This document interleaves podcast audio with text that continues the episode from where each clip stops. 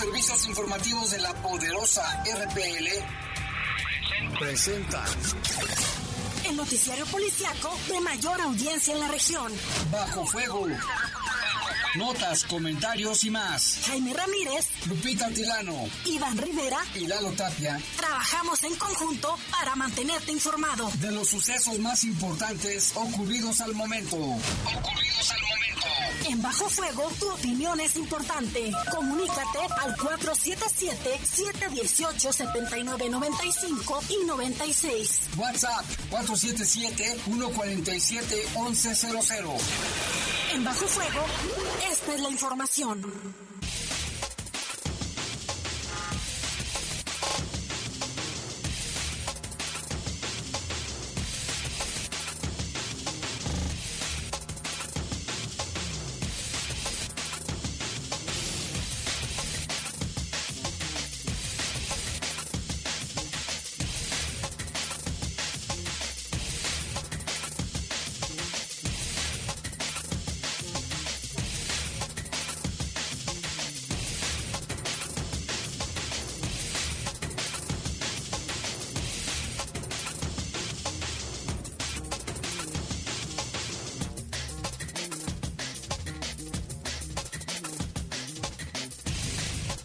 Buenas noches, buenas noches, no buenas tardes todavía, porque todavía hay solecito. Fíjense, fíjense, todavía hay solecito, por, lo que no es necesario que pongan el horario de verano, que ya mero viene, el día 4 de abril. Bueno, les saludamos con gusto en esta tarde, bastante calor, bastante calurosa, aunque en la mañana estuvo fresco, ¿eh? llegamos a los 8 grados mínima. Ahorita nos va a decir Lupita la temperatura, pero ya estamos aquí en Bajo Fuego, les saludamos con gusto en los controles Jorge Rodríguez Sabanero, en control de cabina está nuestro compañero Brian, Brian Martínez. Y en la conducción de este, de este espacio. Guadalupe Atilano, Jaime, qué gusto saludarte. Gracias a todos los que nos escuchan.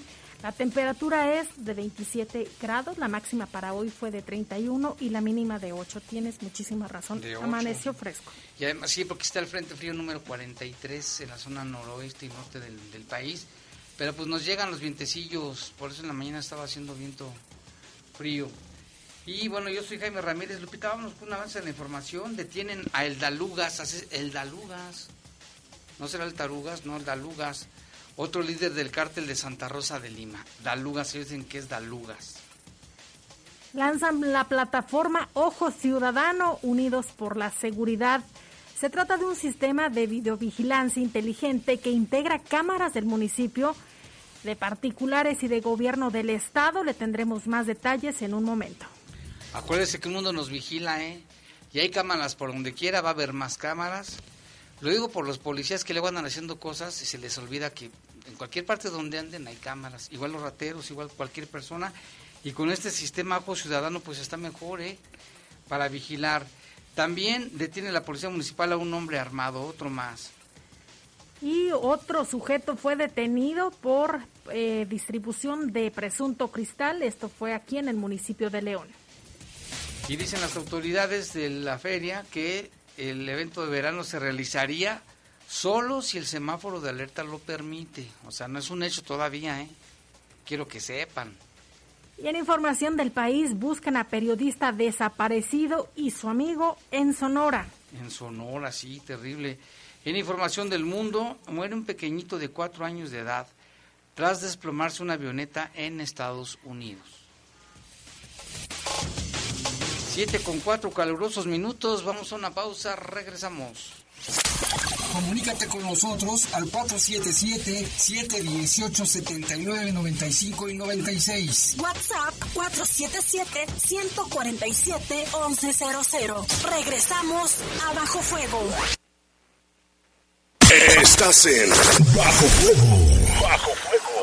Con acciones y no con rollo apoyamos tu economía. A partir del domingo 7 de marzo, todos los domingos son de acceso sin costo en el Parque Metropolitano. Reserva tu visita en www.miparquemetroleón.com o descarga la app Mi Parque. Cupo limitado por contingencia sanitaria. Sigue los lineamientos y medidas de higiene para evitar contagios. León, Gobierno Municipal. ¡Entérate, León! ¡Entérate, León! En cinco años la seguridad en León se ha fortalecido. Más policías y tránsitos con un mejor sueldo. Más equipamiento, vehículos y herramientas para hacer mejor su trabajo. Más tecnología con la integración de videocámaras y radios de comunicación. En León sí hay acciones y no rollo. León, Gobierno Municipal. Si tienes el valor y la honestidad para que todos vivamos con tranquilidad, León te necesita. Únete a una de las mejores policías del país. Tu sueldo inicial será de 15 mil pesos y mientras te capacitas recibirás una beca de 8 mil al mes. Informes al teléfono 477-778-4632 y WhatsApp 477-720-8816. León, ciudad de primera, gobierno municipal. Estás en Bajo Fuego. Bajo Comunícate con nosotros al 477-718-7995 y 96. WhatsApp 477-147-1100. Continuamos en Bajo Fuego.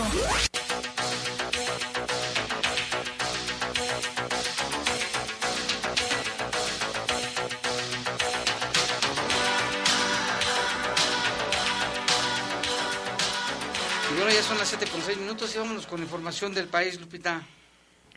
Así es, en el estado de Sonora, el periodista Jo- Jorge Molontín fue reportado como desaparecido por amigos y familiares ante la Fiscalía General de Justicia, luego de perder contacto con él el pasado 9 de marzo.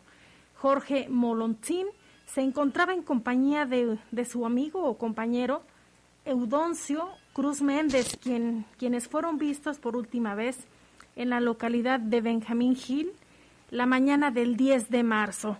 Luego del reporte de la desaparición de ambos, la Fiscalía de Sonora ya inició su búsqueda en el municipio de Caborca.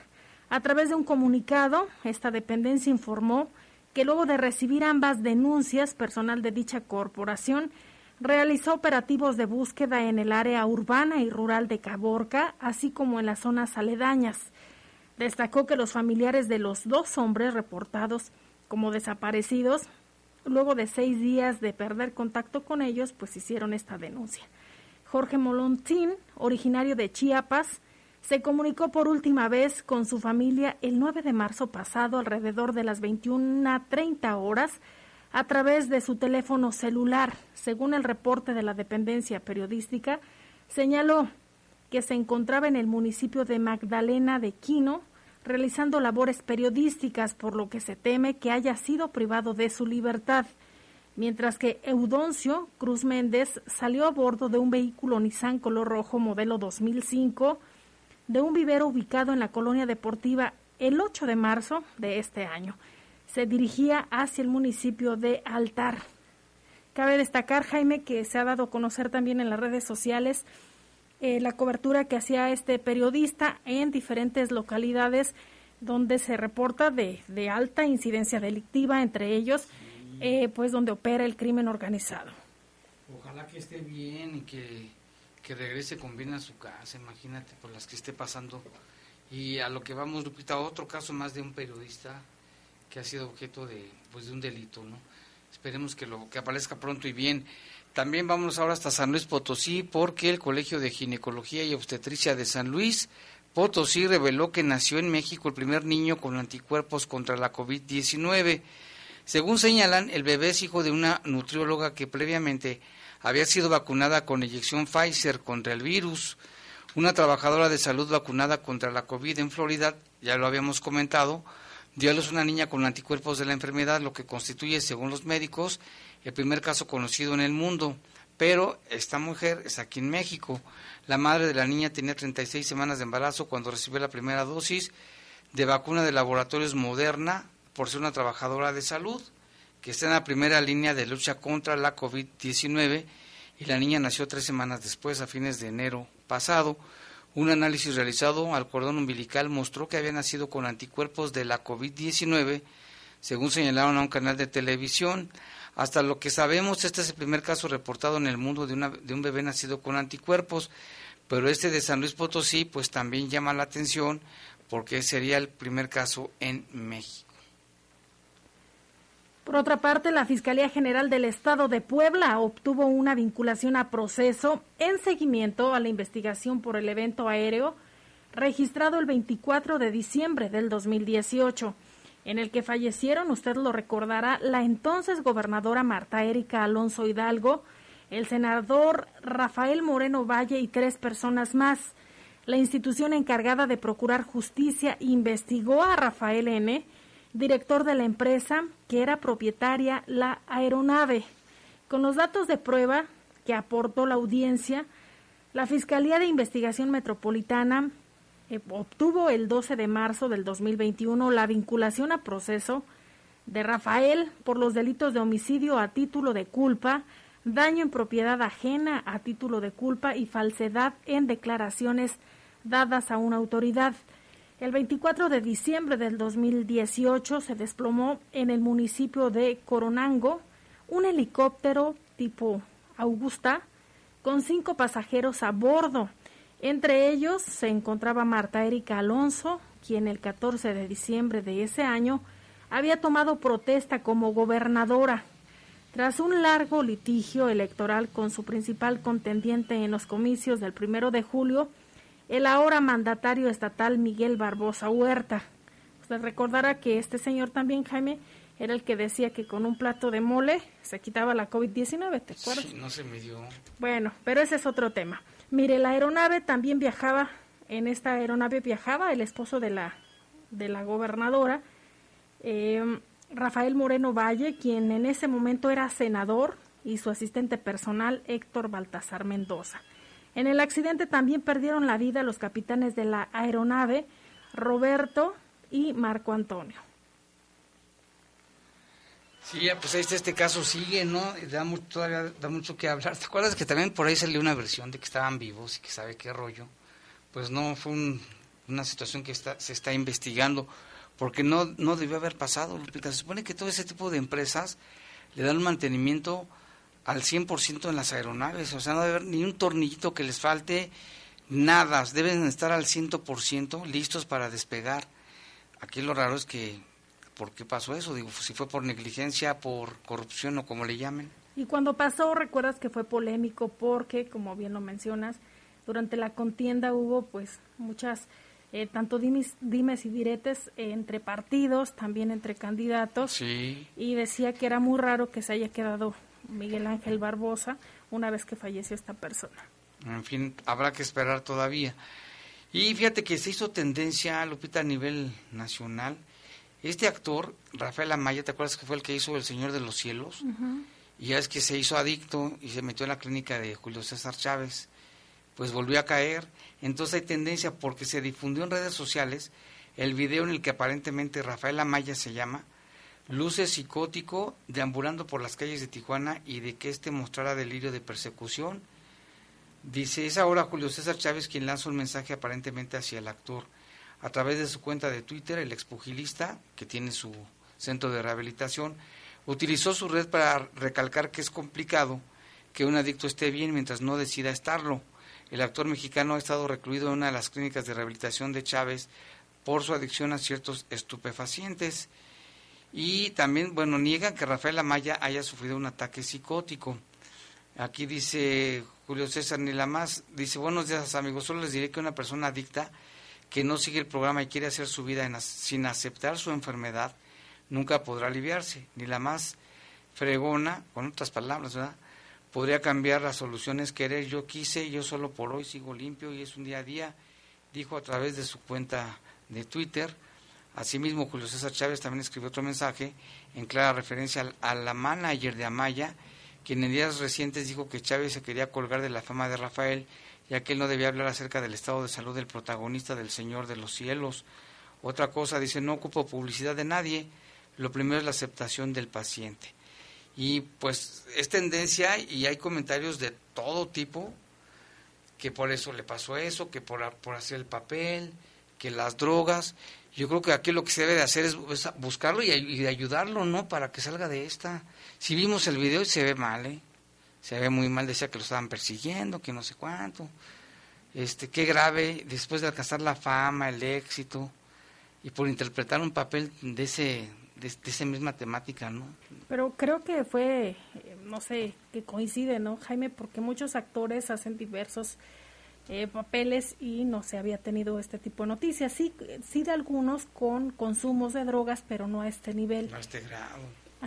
Ojalá que lo ayuden y que él busque ayuda y se deje ayudar. Y hay varios actores que han protagonizado incluso a capos del, de diversos cárteles y, no se había dado noticia sobre esto. Pues qué, qué situación.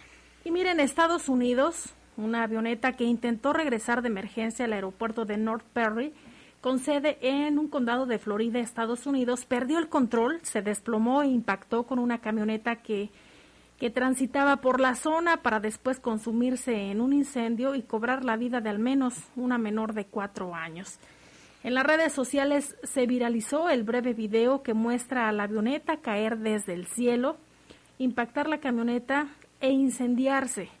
La víctima se trata de un niño que viajaba en el vehículo siniestrado, o siniestrado, perdón, junto a su madre Megan.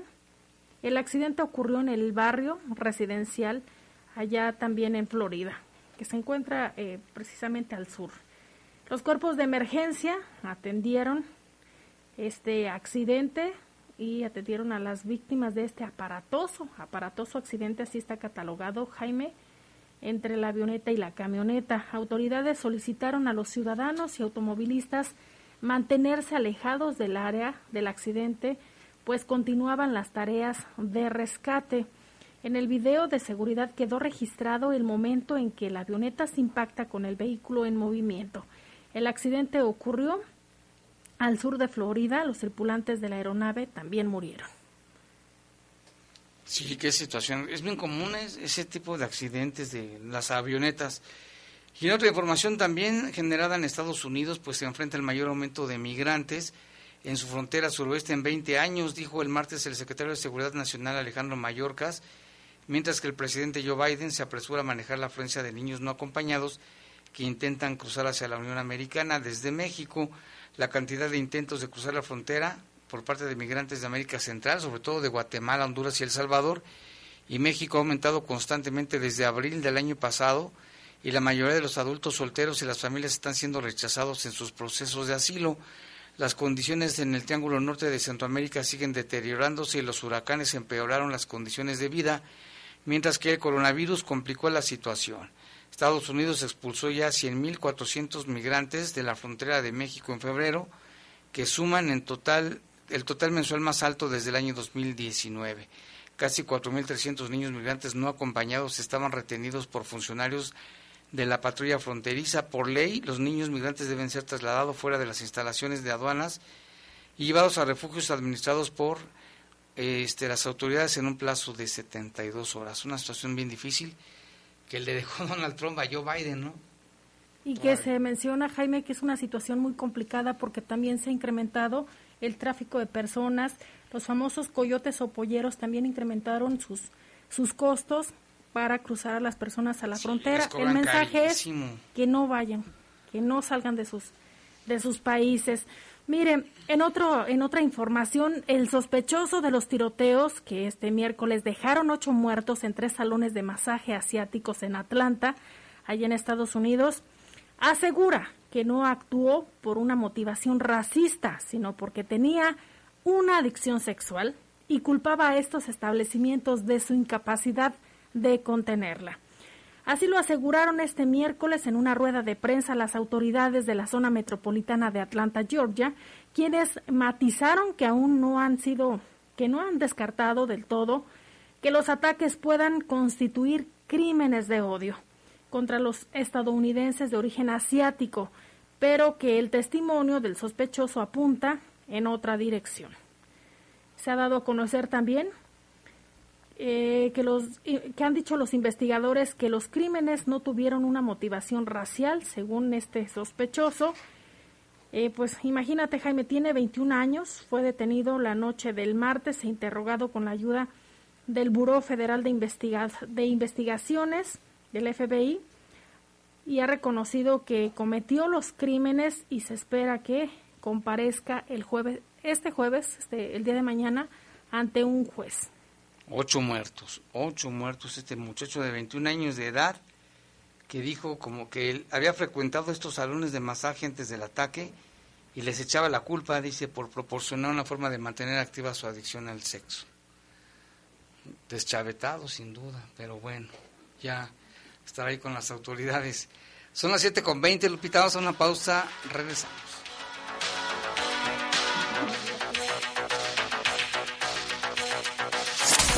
Comunícate con nosotros al 477-718-7995 y 96. WhatsApp 477-147-1100. Regresamos a Bajo Fuego.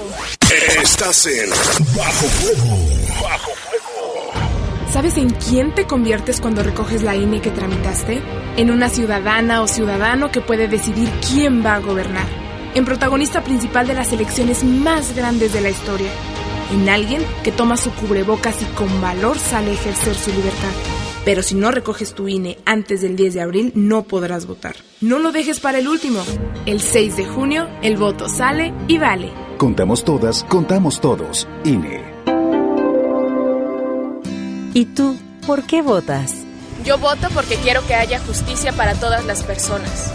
Y yo voto por los derechos LGBT. Por mejorar las condiciones de mi pueblo yo por mi nena que acaba de nacer. Yo porque por primera vez decida. Tus razones, tus motivos, tus acuerdos, tus desacuerdos, tenlos en cuenta más que nunca. En las próximas elecciones, que tu opinión cuente. Instituto Electoral del Estado de Guanajuato. Aviso importante. Ante los puentes largos y la Semana Santa, no bajemos la guardia. No asistas a lugares concurridos.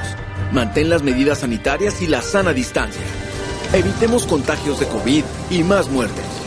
León, Gobierno Municipal. 150 años siempre contigo. Todo lo que necesitas saber sobre las resoluciones que impactan en tu vida cotidiana lo encuentras en el Semanario Judicial de la Federación. ¿Sabías que fue creado el 8 de diciembre de 1870 como el medio oficial para dar a conocer los criterios y las sentencias definitivas pronunciadas por los tribunales federales? Consúltalo. Semanario Judicial de la Federación, siempre contigo. Suprema Corte, el poder de la justicia. Estás en Bajo Fuego. Bajo Fuego. Comunícate con nosotros al 477-718-7995 y 96. WhatsApp 477-147-1100. Continuamos en Bajo Fuego. Estás en Bajo Fuego. Bajo Fuego. ¿Qué haces cuando... 23, vámonos con más información. Bueno, pues hubo una detención importante por parte, por parte, por parte de las autoridades, un objetivo criminal integrante del cártel de Santa Rosa de Lima, otro más, ¿eh? que fue capturado por la Secretaría de la Defensa Nacional, la Guardia Nacional, la Fiscalía del Estado de Guanajuato y la Secretaría de Seguridad Pública del Estado. Fíjate qué bonitos cuando trabajan todos juntos. Antonio, alias el Dalugas, considerado un generador de violencia, figuraba como otro líder de la estructura del cártel criminal que opera aquí en la zona Laja Bajío. Antonio, apodado el Dalugas Objetivo Criminal, fue capturado como resultado del trabajo de investigación por agentes de, la Fiscalía del Estado, en coordinación, ya lo decíamos, con la Secretaría de la Defensa Nacional, la Guardia Nacional y la Secretaría de Seguridad. Este Dalugas figuraba como uno de los líderes en la estructura del desarticulado grupo delincuencial autodenominado Cártel Santa Rosa de Lima y se le adjudican diversos crímenes como resultado del uso de inteligencia operacional y datos de prueba, la Fiscalía se obtuvo información sobre la ubicación de este Dalugas, por lo cual se planeó y ejecutó un operativo coordinado. Ahora este criminal será puesto a disposición de un juez y un agente del Ministerio Público que le formulará una imputación basada en los datos de prueba integrados en la carpeta de investigación a fin de resolver su situación legal. La captura de Antonio es de suma importancia para la continuidad de pesquisas de eventos delictivos lo que abonará al esclarecimiento de diversos crímenes, es lo que dice la Secretaría de Seguridad y también la Fiscalía. Pues ya son muchos, no Lupita, ahorita no tengo el dato preciso, pero han sido ya como unos cinco o seis, aparte del marro, que han sido capturados. Efectivamente. Y mira aquí en el municipio de León, por la posesión ilegal de un arma de fuego, la policía detuvo en la colonia Presitas a un hombre. La detención se realizó derivado de los recorridos preventivos que realiza la Secretaría de Seguridad Pública a través de todas sus áreas, eh, de sus áreas operativas.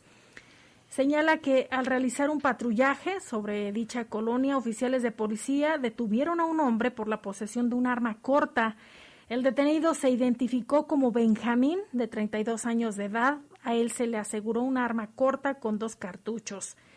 Por, eh, cabe mencionar que es importante decirlo, ya que la posesión de armas de fuego requiere de una licencia otorgada por la Secretaría de la Defensa Nacional y al no contar con ella se considera un delito.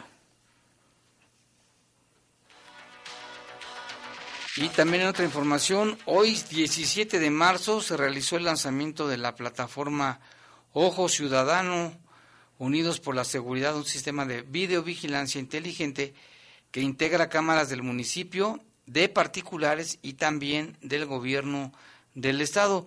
De esto nos informa nuestro compañero Jorge Camarillo. El alcalde Héctor López Santillana dijo en su discurso de arranque del sistema de seguridad denominado Ojo Ciudadano que tanto particulares y privados se pueden poner a disposición de la red de videovigilancia en el municipio. Por eso es fundamental que en esta, en esta tecnología no solamente participe y colabore las entidades públicas, sino que también hacemos una invitación para que todos aquellos particulares que quieran poner sus cámaras a disposición de esta gran red de colaboración y de seguridad, lo puedan hacer sin ningún costo. Tenemos ya la capacidad tecnológica para hacerlo, ya tenemos primeras cámaras conectadas y nos hemos autoimpuesto la meta de crear una red de videovigilancia de 5.000 cámaras, 3.500 privadas y 1.500 públicas. El presidente de León explicó que será mediante el C4 y un manual como los ciudadanos van a poder ser parte del sistema de videoseguridad del municipio. López Santillana dijo que con la tecnología en las cámaras de videovigilancia se va a poder detectar eh, comportamientos que impliquen algún riesgo sin que haya personal que esté de manera permanente observando los monitores. Adelantó que gracias a la inversión se pueden tener estos procesos automatizados para atender las alertas de robos o hasta el grito de auxilio de algún ciudadano. Destacó que las bases de datos se podrán compartir con la Secretaría de Seguridad Pública y la Fiscalía para detectar si existe alguna persona que tenga temas pendientes con la ley. Informó para el Poder de las Noticias Jorge Camarillo. Pues sí, qué bueno, ¿no, Lupita? Esta plataforma, este, porque un mundo nos vigila y ya un, serán ojos. Es imposible que una ciudad tenga un habitante por cada, un policía por cada habitante y esto ayudará bastante. Y también la comunicación que se, se tenga entre colonos, Jaime, eso también será de suma importancia. Se dice que hay quienes no saben ni quién vive al lado de tu casa. Puede ser un narcotraficante, puede ser un narcolaboratorio ni, ni siquiera Una te das casa cuenta. de seguridad. Y aquí qué bueno porque pues de esta manera va a ayudar muchísimo. Y hemos visto cómo han detenido presuntos delincuentes a través de las cámaras del C4, más el oportuno reporte, más la, la tecnología, y ya con cámaras por todos lados, pues ya va a estar más fácil detener a los que cometan algún delito. Así es, y mire, tenemos más información. La policía de León detuvo a un hombre por la posesión de presunto cristal. Eh, se trata de Juan Joel, de 26 años. A él se le aseguraron 20 envoltorios de, como le mencionamos, esta droga, presunto cristal. La detención del hombre se realizó en la calle Cruz de San Andrés y Boulevard Atotonilco, en la colonia Fracciones de San Juan Bautista. Los policías circulaban por la zona, detuvieron a este sujeto, quien pues se le aseguró este tipo de droga, ya al ser detenido eh, fue puesto a disposición de las autoridades competentes, en este caso la Fiscalía General del Estado. Y es que, Lupita, ahorita esa droga es la que más se está consumiendo, aún más que la marihuana. Y la que más daña, Jaime. Es la que más los atonta, les hace más daño a su cuerpo y la más barata. Tengo entendido que es más barata que la marihuana. Digo, no sé si alguien sabe nos, que nos diga, pero creo que sí es más económica. Yo había escuchado que alrededor de 50 pesos te costaba una, lo, que, lo que ellos le llaman una pequeña grapa, una dosis. Y los hace muy adictos, ¿no? Y peligrosos porque va directamente al sistema nervioso central. Y tienen más efectos en los jóvenes, Jaime, en los adolescentes, es decir, los daños son más severos. Pues te acuerdas donde me platicó una persona que tenía un vecino como de 13 años que se quería aventar de se quería aventar de la azotea porque estaba bajo los influjos del, presunto cristal. Pues sí, es algo bien grave. Ya ven cómo está el, la malla, cómo anda ahorita. Vamos con otra información también. Fíjate que el presidente de Concamín Bajío pide que se castigue con cárcel a quienes se quedaron con el estadio de fútbol. Vamos a escuchar también la nota con Jorge Camarillo.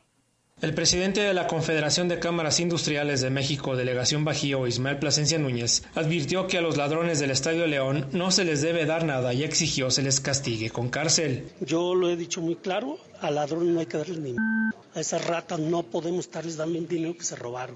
Ahora, que si por, por convenir hacia los intereses de este complejo, podría ser, pero la verdad es, es, es inaudito que queramos a alguien que está robando todavía darle premios. A esos ladrones hay que meterlos a la cárcel. Desgraciadamente, pues no se puede por colección legalmente. Aunque por otro lado el industrial expresó que es bueno que el polígono donde se encuentre el estadio debe seguir creciendo. Eh, yo, yo estoy en contra de que le den nada a esto. Se vuelve inmoral. Totalmente. Estoy en contra de eso, pero también estoy a favor de que un recinto como este siga creciendo, porque sería bueno para este recinto.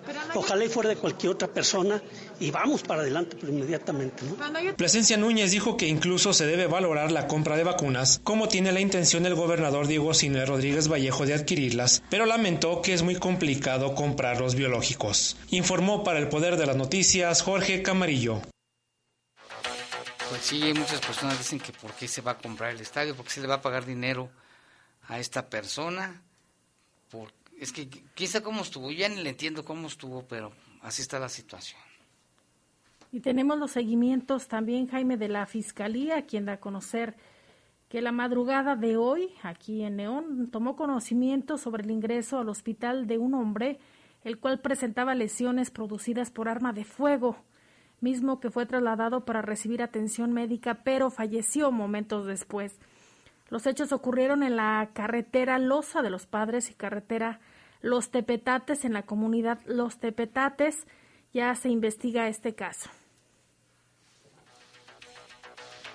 Y vamos hasta Irapuato porque también ahí se tuvo conocimiento de que en la colonia Villas de San Cayetano se localizó una persona sin vida, también por armas de fuego, por proyectiles de arma de fuego. Al lugar llegaron en la calle Río Guanajuato, habilitado como una barber shop, una barbería. Esto es muy común, ¿eh? que vayan a hacer, hagan ejecuciones en las barberías. Esto fue en Irapuato.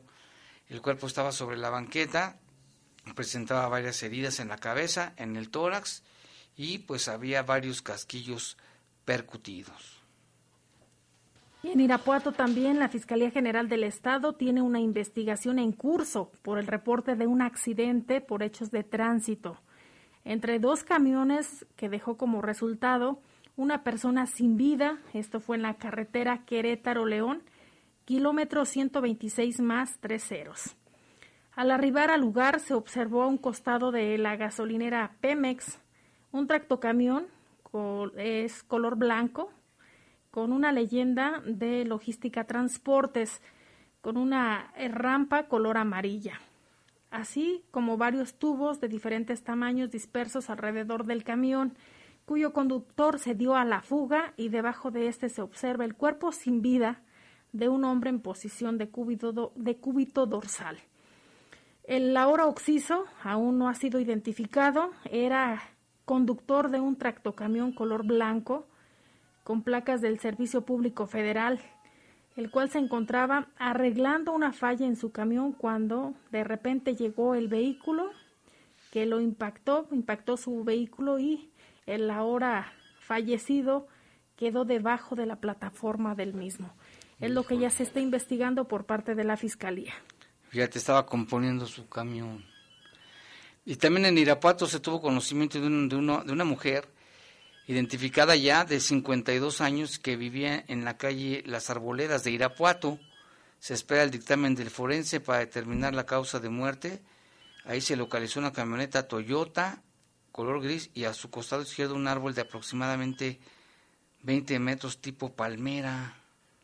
Entonces no sabemos si le cayó el árbol encima. Parece ser que sí, pero habrá que esperar. Y en Celaya se recibió el reporte por, por la policía municipal, eh, propiamente el C4. Señalan que se encontraba una persona sin vida, al parecer por proyectil de arma de fuego. Esto fue en la calle Las Presas de la colonia Brisas del Valle.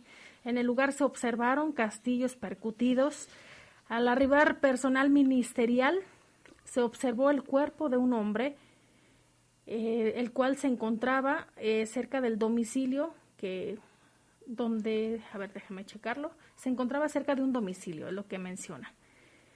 El ahora occiso fue identificado ya por sus familiares y señalan tenía 22 años. Y también la Fiscalía General del Estado obtuvo vinculación a proceso para dos sujetos imputados por homicidio calificado en agravio de una persona de la tercera edad en Celaya. La Fiscalía, bueno, pues los encontró culpables o presuntos responsables del fallecimiento de un hombre de 75 años que se llamaba Gilberto y fue golpeado y perdió la vida 17 días después en un hospital. Esta persona ingresó de emergencia a una clínica en la que intervinieron Miguel Ángel y José Francisco, cuando celebraban una fiesta el día 12 de diciembre, fíjate, del año pasado. Esta persona se puso grave, el ofendido falleció. El origen del conflicto se inició por la caída de una moto, propiedad de uno de los imputados, quienes acusaban a la víctima de haber tumbado su motocicleta, hazme un favor. Se encontraban en la fiesta del día 12 de diciembre afuera de su casa y exigían que se le pagaran los daños de la moto. Se empezaban a, a golpear al señor, fíjate, de 72 años, los familiares del Oxiso y los imputados, donde resultaron varios lesionados. En la trifulca, Gilberto, quien trató de calmar la situación, lo empujaron y cayó y se golpeó la cabeza contra el cemento, quedando inconsciente hasta perder la vida. Fíjate todo por que les tumbaron la motocicleta. La Fiscalía General del Estado, a través de un agente del Ministerio Público, formuló imputación y obtuvo vinculación a proceso penal para Juan Antonio por el delito de homicidio calificado en agravio de un joven a quien golpeó hasta causarle un traumatismo craneoencefálico y con ello la muerte. La víctima respondía al nombre de Pedro y el 25 de abril del 2018 el imputado y otro sujeto acudieron a su domicilio en la colonia Los Pinos, en esa ciudad allá en Acámbaro, donde comenzaron a discutir y a obligarlo al ofendido a que los acompañara a un lugar conocido como la Arenera, en donde supuestamente platicarían con calma para resolver el problema. De esta manera, el hoy imputado y su cómplice sacaron de su casa a la víctima y se encaminaron a la Arenera, un lugar muy conocido ahí en la colonia Los Pinos de esa ciudad, y prácticamente, Jaime, antes de llegar a su destino, Juan Antonio y el otro sujeto comenzaron a golpear a Pedro hasta someterlo y tirarlo al suelo. El agraviado dejó de oponerse a sus victimarios, por lo que estos decidieron arrastrarlos, arrastrarlo algunos metros hasta la orilla del camino. Posteriormente le arrojaron piedras, principalmente en la cara, con lo cual lo privaron de la vida. El dictamen médico forense determinó como causa de muerte traumatismo cranoencefálico. Al tomar conocimiento de la noticia criminal, la unidad especializada en investigación de homicidios de la Fiscalía Regional y la Agencia de Investigación Criminal desarrollaron las pesquisas técnicas y científicas que permitieron esclarecer los hechos e identificar a Juan Antonio como uno de los probables inculpados. Al ser detenido bajo orden de aprehensión, el inculpado fue puesto a disposición de un juez, quien al analizar los datos de prueba aportados por la Fiscalía General del Estado durante la audiencia, resolvió vincularlo a proceso penal por el hecho que la ley señala como delito de homicidio calificado y como medida cautelar tendrá prisión preventiva mientras se realizan todas las investigaciones. Y bueno, ahorita vamos a ir a una pausa, pero fíjate que queremos mandarle saludos a Julián Olvera, dice que nos está escuchando, dice saludos Jaime, te estoy escuchando en ese momento. Qué bueno que nos escuchas, muchas gracias. Le mandamos un saludo también muy afectuoso a Julián Olvera, que nos está escuchando en este momento. También aquí nos dicen Pablo de las Mandarinas, siguen los homicidios y no para la delincuencia, pero el patronato de la feria y, siguen pensando que habrá feria en julio o agosto. Saludos Jaime Lupita Atilano, señor Pablo de la colonia Las Mandarinas. Le mandamos un enorme saludo también a, don Pablo, que siempre nos escucha, es fiel, fiel de la poderosa. También a la señora María de Jesús Ibarra, ella se encuentra en el asilo de ancianos de Tepeyac. Dice que está muy contenta ahí, que la tratan muy bien. Le mandamos un saludo a todo el personal y a sus compañeros y compañeras del asilo. Y también dice que le agradece al DIF por el apoyo al, sistema DIF de León. También aquí nos dice, nos saludan, dice Jaime, buenas noches. Por medio del noticiero quiero reportar a Zapal qué le pasa porque el, el recibo de, de llegó este mes de febrero, llegó tan caro de pagar 200 pesos, ahora tengo que pagar tres, ¿qué? 333, bueno, no sé si 3000 o 333. Es que está, nos están cobrando los dos meses que no pagamos el año pasado. Fíjate que a mí también me llegó el mes de enero, siempre pagaba 200, 300, me llegó de mil y feria. Y que no, nadie, se nadie sabe, nadie supo por qué. Y aquí está otro caso. También aquí nos dicen, ¿saben qué pasó en el centro, Centro Max? Están todas las salidas cerradas, solo hay dos salidas abiertas para López Mateos y Torres Landa. Ahorita le vamos a preguntar a nuestros compañeros reporteros urbanos, si por ahí anda el Pepón, a ver si nos pasa el reporte, o Miguel, a ver si andan por ahí. ¿Y tienes un reporte, Lupita? Saludos también para la señora Juana Retana, ella nos está escuchando, Jaime, desde la colonia León 2 y también es fiel a Bajo Fuego. Y también aquí dice, buenas noches, diario los escuchamos en la colonia San Marcos, saludos, nada más que no nos dicen su nombre, pero les mandamos saludos. También el único responsable de la muerte de la gobernadora Erika Alonso y del diputado Rafael Valle, así como de las demás personas, es Miguel Barbosa. La justicia del mundo la compra, AMLO lo protege, pero ante la justicia de Dios deberá rendir cuentas, aunque aquí ya empiezan a pagar, el hombre no morirá entero, ya empieza a despedazarse, muy triste, debe ser su vida, perdón, dice, soy María de la Luz. Vamos a una pausa, regresamos.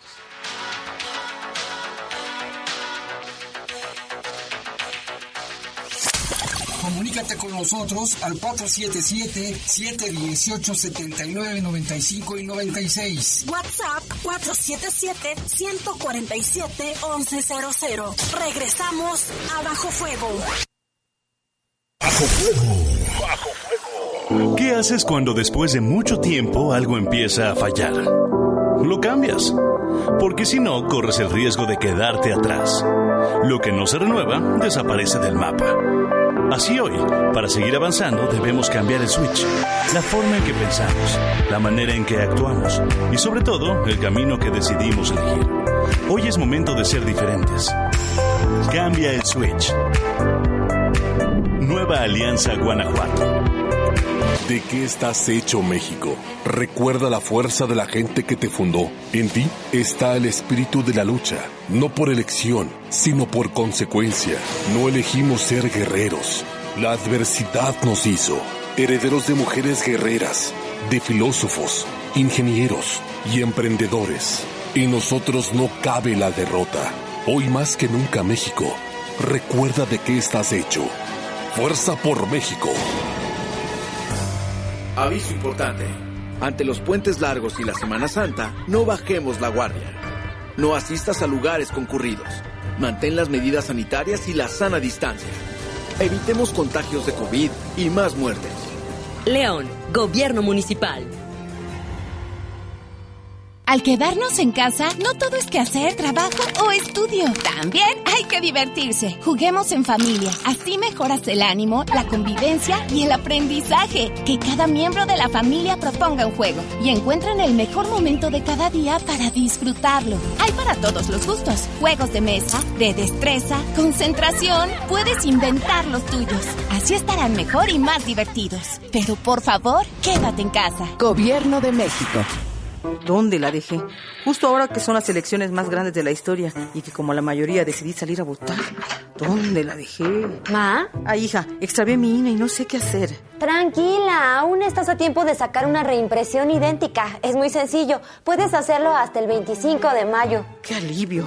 ¡Mi cubrebocas! ¿Ma? Voy por mi reimpresión y el 6 de junio voto. Tienes hasta el 25 de mayo. El 6 de junio, el voto sale y vale. INE.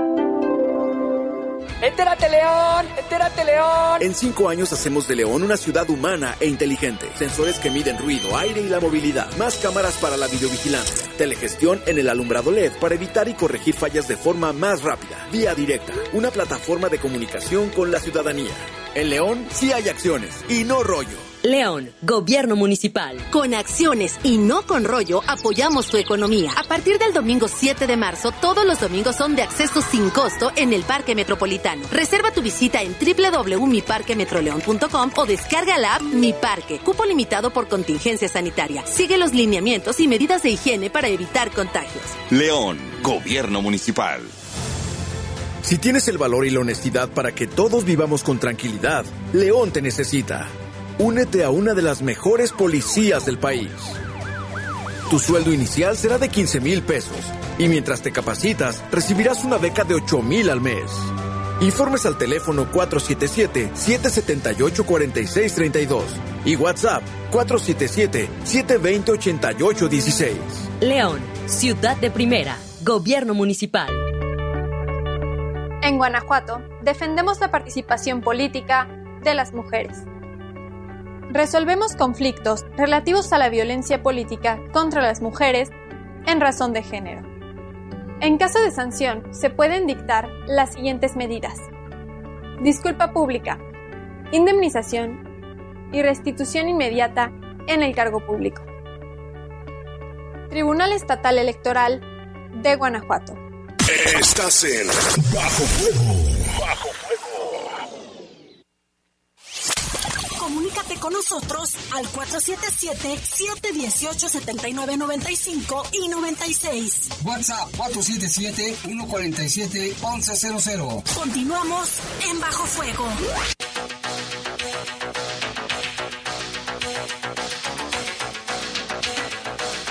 Ya son las 7 con 47, hoy es miércoles y tenemos también la participación de los asesores del Instituto de, la, de la Defensoría Pública Federal. Hoy está con nosotros el licenciado Reyes Carlos León Cordero, a quien saludamos. Licenciado, ¿cómo está? Buenas noches. Muchas gracias, buenas noches. Este, aquí a las órdenes.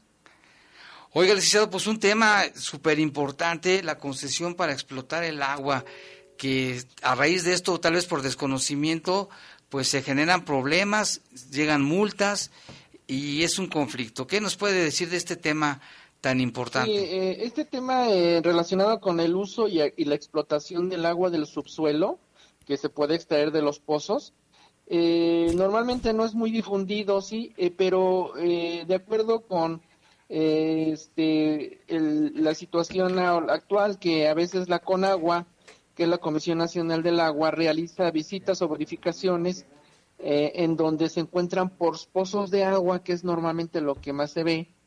Eh, debe de haber un, un, para poder hacer uso o explotar el agua, debe de haber un título que se llama título de concesión, que se tramite en las oficinas de Conagua. Aquí en el estado de Guanajuato, estas oficinas se encuentran en la ciudad de Celaya, Guanajuato.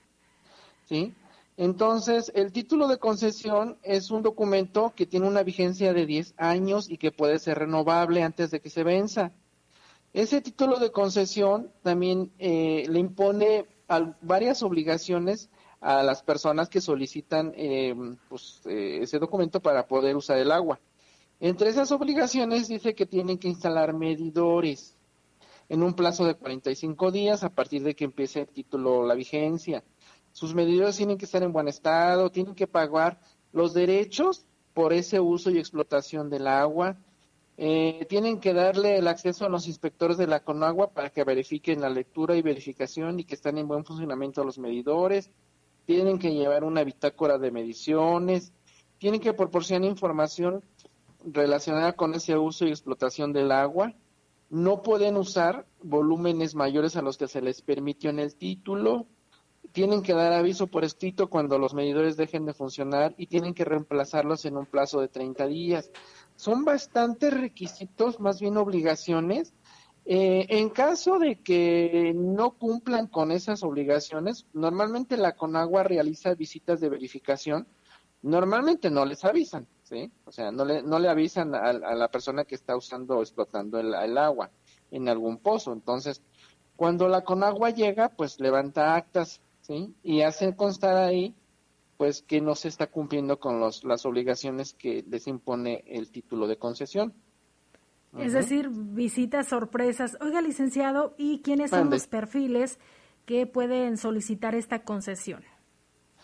Bien, eh, eh, normalmente en algunos de los casos tenemos que los mismos pozos de, de, agua se encuentran en algún ejido, en alguna propiedad privada. Entonces las personas que tienen ese, ese pozo de agua, normalmente no hay así como un perfil, ¿sí?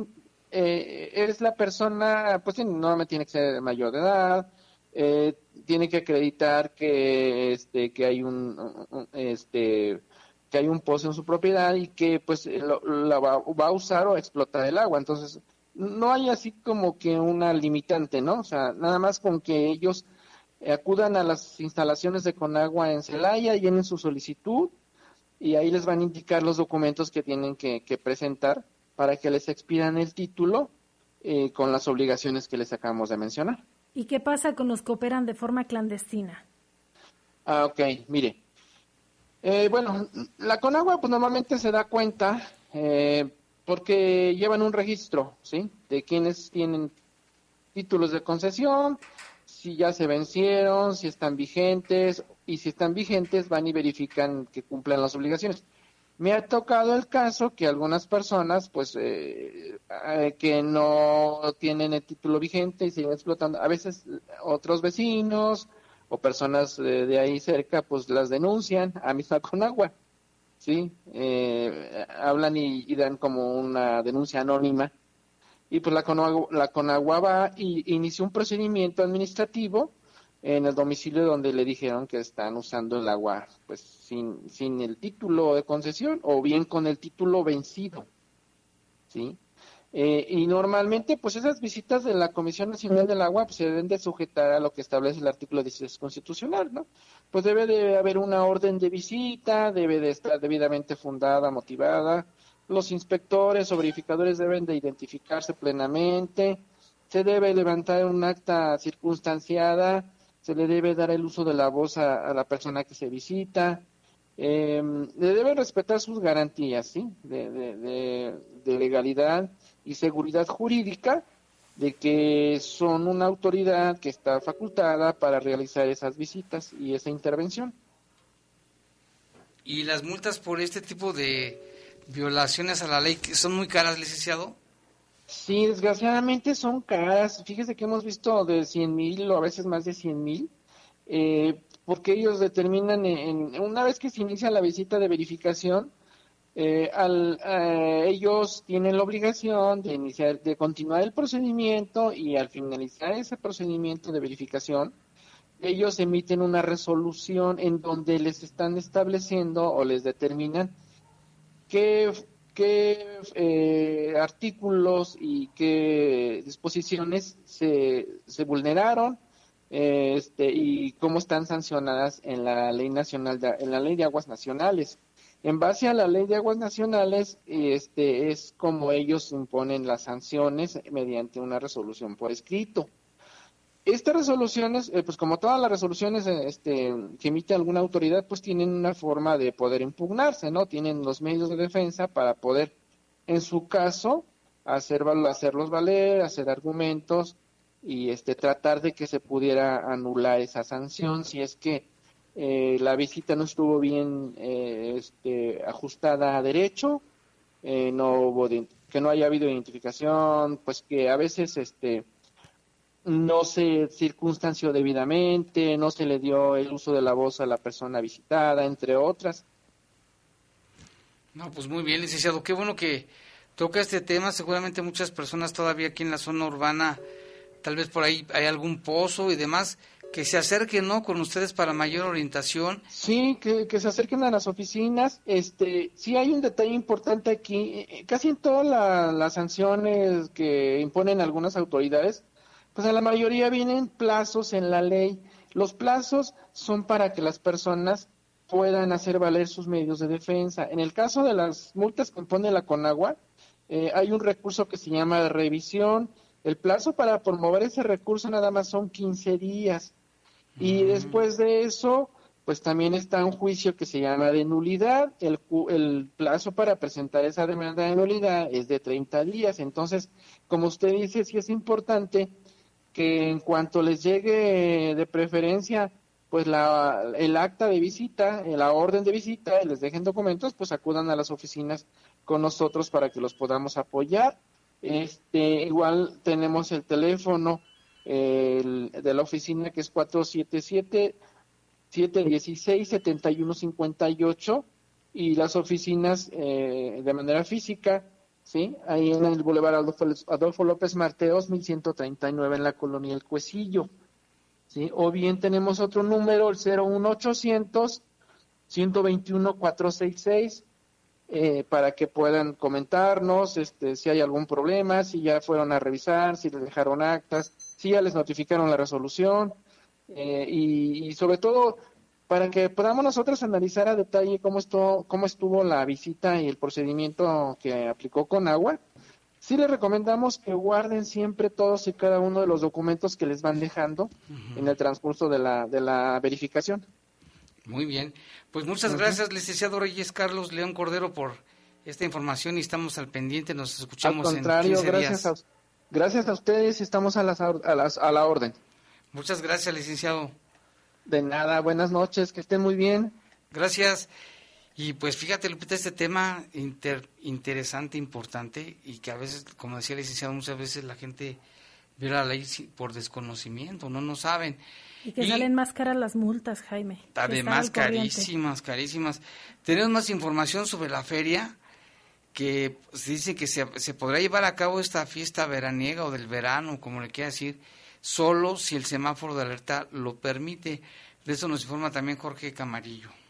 El presidente del patronato de la Feria de León, Juan Carlos Muñoz, dijo que la feria de verano se llevará a cabo solo si el semáforo de alerta sanitaria lo permite no solo los controles de aforos, tendrán que ver los temas de sanidad, tendrán que ver los espacios abiertos, cómo privilegiar aquellos espacios abiertos y sobre todo cómo garantizar la seguridad y la sanidad de todos nuestros expositores, ¿no?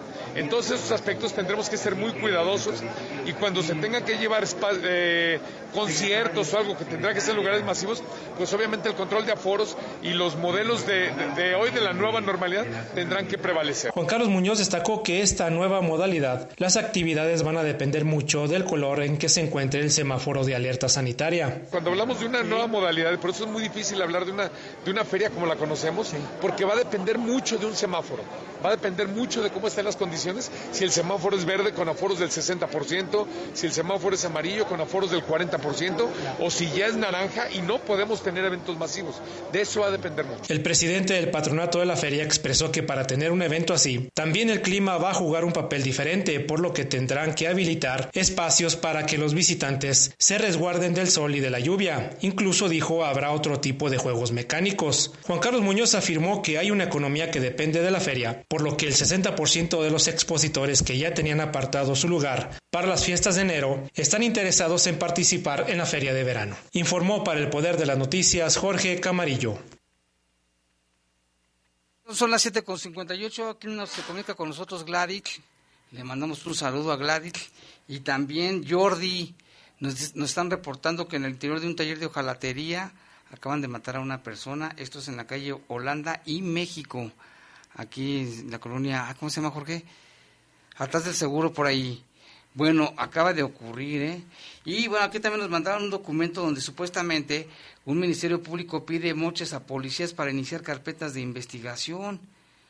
Este, habrá que investigar el asunto, ¿eh? porque dice que esto no debe de ser, ojalá que se entere el, fiscal y que se investigue pues y se deslinden responsabilidades, que la mayoría de las veces por dilaciones los trámites y muchas por falta de preparación, en algunos casos es corrupción, pues piden moches para iniciar las carpetas. Ojalá que se entere Carlos Amarripa de esto, lo investiguen pues y se deslinden responsabilidades.